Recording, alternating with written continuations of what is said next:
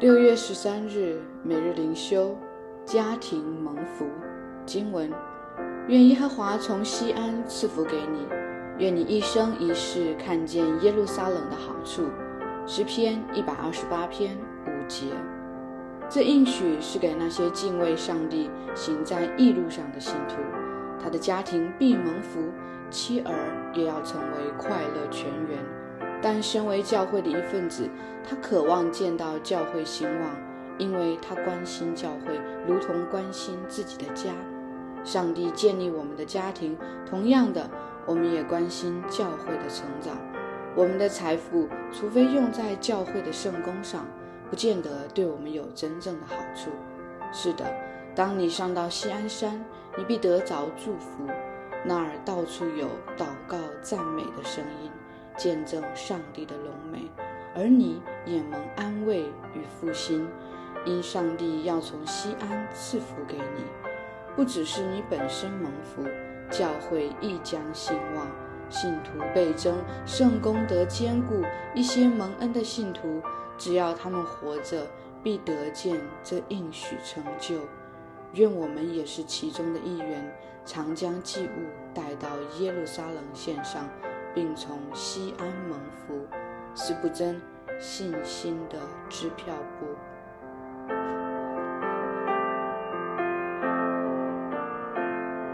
每日读经哈该书一到二章，仰望幕后的荣耀。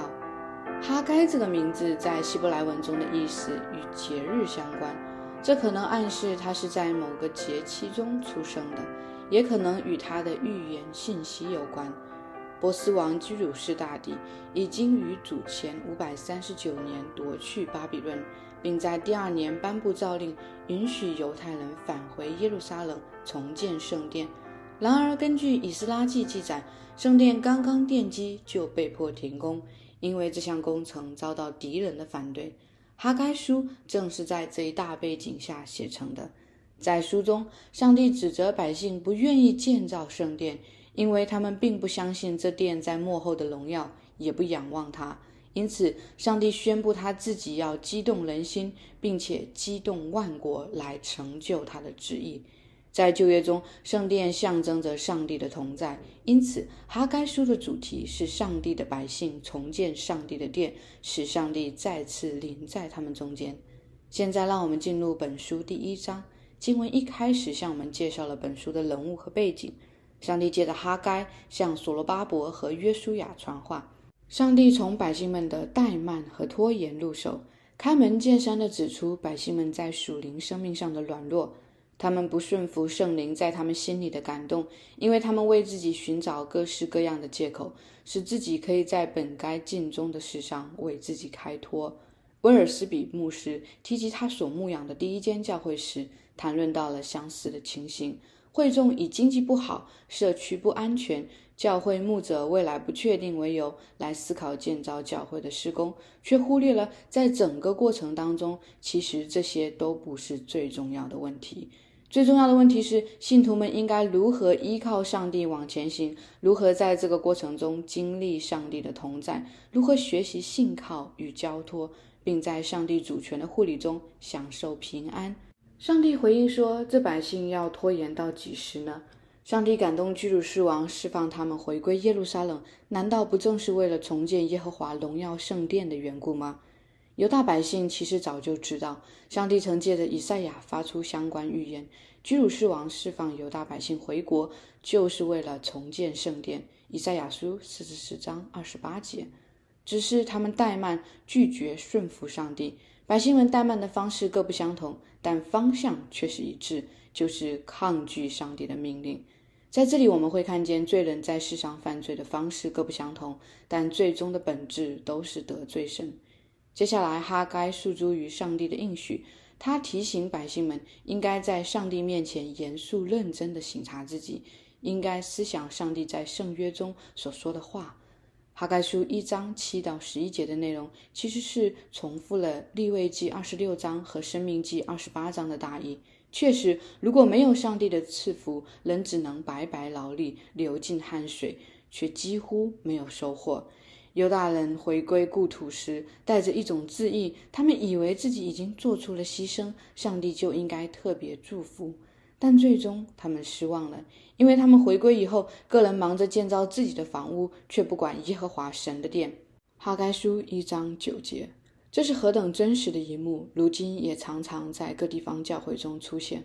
我们应该小心，不是将奉献理解成一场计算回报率的投资，而是一个由心发出的喜乐的敬拜行动。从一章十二节开始，情况有所改变。所罗巴伯和约书亚向百姓传讲耶和华的话。经文记载说，百姓们听从耶和华他们上帝的话，并在耶和华面前存敬畏的心。这是哈该书向我们呈现的第二个重要主题。就是以上帝的话语为中心来建造。哈该书全书中都贯穿着对于上帝话语的强调。在一些地方，上帝的话语是借着哈该来宣告的，一章一三节，二章一节十节。在一些地方，经文用耶和华的话如此说为标记，一章二节、五节、七节，二章六节、十一节。在另一些地方，经文用耶和华的话临到哈该，或是直接以耶和华上帝的话来做出标记。一章九、十二、十三节，二章四、八、九、十四、十七、二十、二十三节。圣经如此密集的强调，这是上帝的话，为要使我们引起重视，认识到上帝百姓的复兴、圣殿的复兴、属灵的复兴，必须建立在这唯一的根基上，就是上帝的话语。今天教会复兴的秘诀只有一个，就是从讲台的复兴开始，教会重新回归与圣经为根基的释经讲道，让上帝的话语作王，让上帝的话语本身向他的子民说话，以至于我们同得他话语的好处。圣经进入到第二章，我们看见重建圣殿是圣殿复兴的下一个重要环节，是依靠圣灵在众人心中的工作和感动。如果不是上帝亲自在人心里动工，我们就没有办法完成任何事情。在这里，上帝的主权显现出来，使我们认识到，最终这件事情是上帝在他大能的护理中，按照他自己的旨意而完成的。而最后，在思考上帝的主权时，我们同样不能忘记了人的责任。哈该书中，作者多次以命令句来催促百姓应该殷勤做工。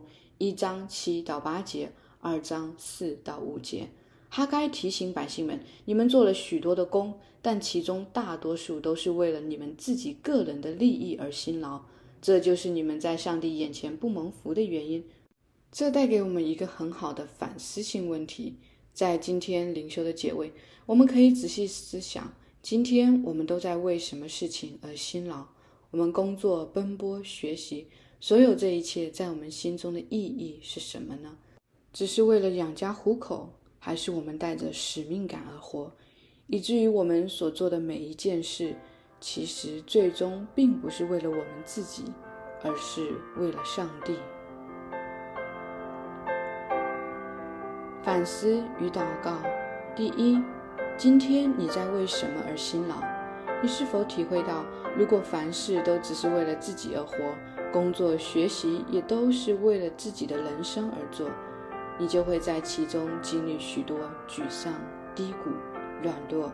但是如果这一切是为了上帝而做，其中所充满的就多是喜乐与平安。为什么会有这种不同？第二，今天有人提议，我们要为了末日而预备粮食。预备地上的庇护所，足够的物资，以确保我们在末日中可以保命，以致幸存下去。这样的思想有什么问题？违背了哪些圣经的教导？这样的思想背后体现出一个人什么样的世界观和价值观，以及什么样的罪？第三，在思考幕后的荣耀时，我们应该如何训练自己，使自己单单定睛于上帝的荣耀？我们应该和上帝的话语之间保持什么样的关系？